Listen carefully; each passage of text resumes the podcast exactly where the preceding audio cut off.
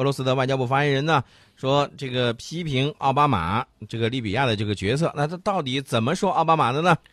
他说，对美国总统奥巴马此前有关任内最糟糕的错误是军事介入利比亚的说法，有一个评论说违反国际法，哪能不犯错？你看看，你看看，这话说的那就是说到点子上了呀。嗯，这个扎哈罗娃呢，他就说，问题不在于善后工作缺乏规划，华盛顿轻描淡写把自己行为说成个错误，而对于已经成为一片废墟的那些国家而言，美国就是一个侵略者。他说，美国的行为是对国际行为准则的破坏。嗯，说的天花乱坠。几年后，再也蒙不住人们的双眼的时候，人们才会发现，美国留给国际社会的是怎么一个烂摊子。嗯，这个扎哈罗娃，你看他这个说话呢，句句不离国际法。他说，国际法不是抽象的概念，它是对人类历史经验教训的这种总结，是国际社会协商一致的结果。违反国际法必然会犯错。他说的这一些东西，大家看到没有？始终是在围绕着这个在法治的这种情况下在说。嗯，然后呢，不管你怎么弄，其实他就是说你美国违法了。嗯，另外呢，就是不尊重国际社会。其次呢，就是看到国际上一摊烂摊子，谁是始作俑者呢？那无非就是你呗。嗯，所以说呢，这个俄罗斯的这个外交部这个补刀的这个手法，大家一定要学会啊，招招条条框框。没有一条脱离这个社会的这种主流的这种价值判断的，嗯，所以说呢，我们得学一下这个扎哈罗娃的。顺便说一句啊，这是一位女性啊，在俄罗斯呢公众场合出镜率很高，经常出席各家电视台的这种脱口秀节目，网络上这个她以强硬著称，呃，人气很高的。嗯，呃，这是我们用半个小时，将近半个小时的时间，说到了这个奥巴马的总结自己任期内的一些得失，结果。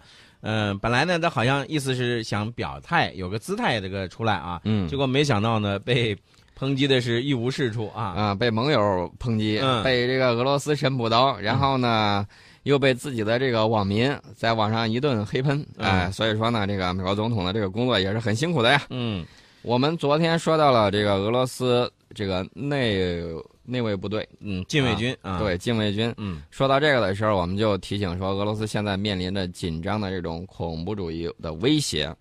那么，在昨天，俄罗斯这个斯塔罗波尔边疆区警察局遭遇了一次恐怖袭击，而且呢，这一次呢，袭击呢是呃两个人，两个恐怖分子是被击毙了，其中一人呢引爆了身上的炸弹，还好事件没有造成警方和平民的伤亡啊。对这个。已经被划定为恐怖事件，并且进行调查了，呃，所以我就说，俄罗斯现在面临的这个局势呀，还是很紧张的。尤其是这一次俄罗斯要大选，大选前，美国一定会在里头弄很多事儿。哎，那你说的这个俄罗斯大选之前，美国一定会弄一些事儿，他会不会又开始说这个普京如何如何了？比如说之前，呃，在很早以前，我们都知道有一段时间普京啊很少露面，是吧？对。结果呢，就被西方的一些媒体。就是猜测啊，有的说他去整容了啊，有的说他谈恋爱了，等等各种花边消新闻小道消息满天飞啊。对，你看面对抹黑，这个俄罗斯如何保卫普京呢？我们看一下这个西方媒体如何对这个普京进行这种恶意中伤。我们盘点一下啊，这个普京的这个家庭情况、儿时的朋友、工作伙伴、个人财产等等，都被西方媒体。啊，描的是非常黑，有说人家贪污的，有说他有好多女朋友的，嗯，又说人家有私生子的，有巨额财富的，什么乱七八糟的都有。你看到没有？西方媒体最近一直在忙于发动新一轮的这个抹黑普京的这种新战。大家不要忘了，这个，呃，打仗啊，这个三军，嗯，可以这个夺气，大家明白这一点，嗯。他们一定是要先打这种心理战，这种心理战也是现代这种战争的一种方式而已。对，古代的时候有，现在的时候在你这种心理学、社会学和人类学这种综合研究之下，包括我们这种新闻的这种传播学，嗯，根据这些规律，它会制定相应的这种方式方法，针对人的这种猎奇心理啊，或者说这种传谣的这种手段呢。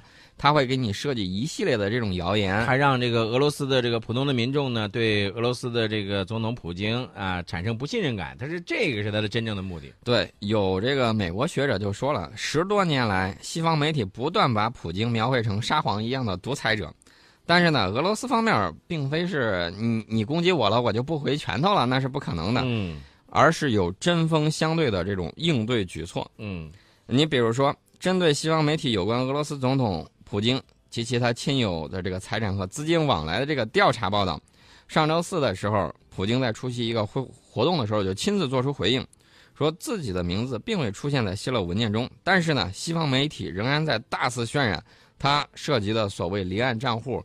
我跟你说，这个离岸账户大家可能有所耳闻，这顶上列举了很多的东西，嗯，但是我告诉大家，这个东西大家发现没有，跟这个美国亲近的几乎没有一个上榜的。嗯凡是美国看不顺眼的，都在榜上。对所以我就说这个东西啊，应该是精心炮制的一次舆论战。这是一次舆论战的一个方面，就是这个才从这个他说的，咱们说到的这个财产上的问题，嗯这还是那个什么，还有呢，其他的呢，我都觉得这都不是这个西方媒体或者西方那些政客们应该干出来的事儿。但是你看到美国的这个新战的这个行动能力啊，非常的强。他不光说我搞用这些媒体抹黑你，嗯他还让他这个政府高官亲自出面，好像嗯言之凿凿一样。比如说，美国的这个财政部代理副部长祖宾，这个就在电视节目里头公开指责普京，呃，说人家中饱私囊啦，什么什么之类的。嗯这个美国中情局呢也不甘落后啊，还他说，你看我是中情局啊，我不是有很多秘密手段吗？嗯哎，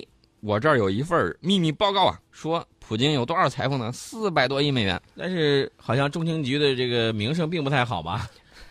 中情中情局中情局前一段在叙利亚跟美国的这个国防部，嗯他们指挥下的两支武装各自指挥了一支叙利亚的武当地武装，嗯两边为了抢地地盘大打出手，正打得厉害呢。在叙利亚也好，在伊拉克也好，美国国防部一直看那个 CIA 很不顺眼、嗯 c i a 看他们也觉得你们这群人太无聊了。嗯然后呢，就各自在那儿抢地盘中间发生的这种乱七八糟的事儿多了去了。如果拍个好莱坞大片儿，我跟你说，那剧本现成的，嗯你拿出来就可以用，绝对比编剧编的还要牛。嗯嗯。除了这个之外，还有呢，就是刚才咱们说到的，关照人家那个普京的个人私生活是吧？炒作绯闻啊等等，甚至还说，哎呀，有一个这个呃俄罗斯的体操皇后卡巴耶娃啊，为普京还生了个孩子，嘿呦嘿，我就觉得真的是个最佳假新闻啊！呃，这两天你知道有什么？嗯前一段我们都看见了，这个炒作这个普京跟邓文迪，对吧有这个吗有有有这个事儿。呃，然后人家走个路，他也说，哎呀，普大帝走路诠释着这个疾病，这个我们已经说了。这是人家他原来的这个职业有关系。普，我们看到这个普京，他这群高层呃高层人员呢，只要是这个科格勃出身的，我们就看到他们走路的姿势都保持一样，就是左臂晃动比右臂晃动大，人家的那个右臂是随时准备掏枪的。嗯，啊对，所以不要在那儿没事儿跟他瞎挤解释啊。你你知道这个西方媒体怎么说？嗯说你这个步态呀，可能是在母体发育中受损，嗯你这话也太损了点儿了吧？然后又说你是不是小时候得过小儿麻痹症啊？嗯这个美国五角大楼一份秘密报告，又是秘密报告啊，说这个普京患有阿斯佩尔格氏综合症，这是什么病？这么长时间啊？不知道啊。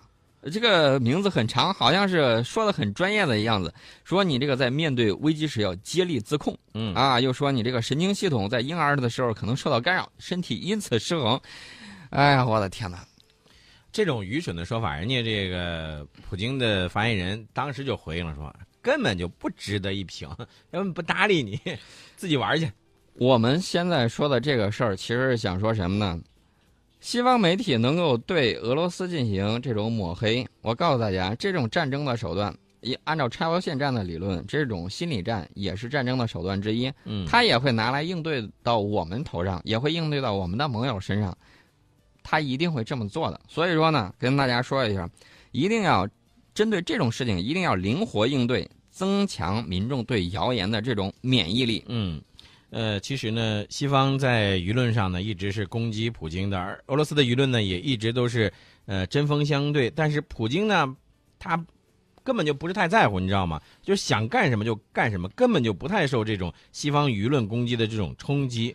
所以我觉得，呃，关键的问题啊，还是看普京他给俄罗斯的这些民众带来了什么。对我们关键看手法啊，一个就是俄罗斯政府和社会舆论对西方媒体的呃这个舆论战的这种打法呢，并不是很陌生。你比如说，这个俄罗斯它不是呃被抹黑了嘛。嗯，然后呢，普大帝他手底下有这个很精明强干的一个团队啊，团队啊比如说这个今日俄罗斯，他们呢，这个包括俄罗斯国家电视台制作这种电视片，总统啊，这个反击就很厉害。民众呢，就通过这部这个纪实片呢，就可以了解普京的这种意志、抱负和思想。我们在网上也看到，包括这个普京这个去猎熊啊，包括去潜水啊，开苏二十七啊，嗯啊，甚至有人把它 P 成骑到呃骑到一头熊身上。嗯，对，这个呢，都是这个正面在宣示一个领袖人物的这种政治胆识和敢作敢当。嗯所以说呢，俄罗斯在这方面的这种手法值得我们借鉴和学习。嗯，另外呢，普大帝每年他有一个这个大型记者会，好几次，通常时间你知道有多长时间吗？四个小时。呃，陈老师，你能连续四个小时跟大家对答如流吗？你别说四个小时了，宋老师，就咱俩上完一个小时的节目之后，宋老师，你你下了节目，你是不是得歇会儿？呃，肯定得歇会儿。而从年龄，咱再说年龄上，人家人家普拉蒂，人家比咱要大好多岁吧？对，啊，所以说呢，你们呃，我们就能看到的这个他的这个对普京的这种采访啊，都可以收到这个新闻学教科书里头当经典案例了。嗯，哎，这个真是到时候可以去学一学啊。对，啊，现在不光是这个俄罗斯民众对普大帝比较喜欢，甚至在西方也有大批年轻人喜欢他这种硬汉形象。嗯啊，这就是一种争取民心的这一种方式。嗯但是呢，我要提醒大家一点，我们一定要注意，俄罗斯，呃，俄罗斯总统普京是俄罗斯的普京，不是中国的普京。人家出发点、立足点一定是在俄罗斯的这个角度上去考虑问题的。我们呢，也同样，我们的立足点和出发点也是我们中国的国家利益。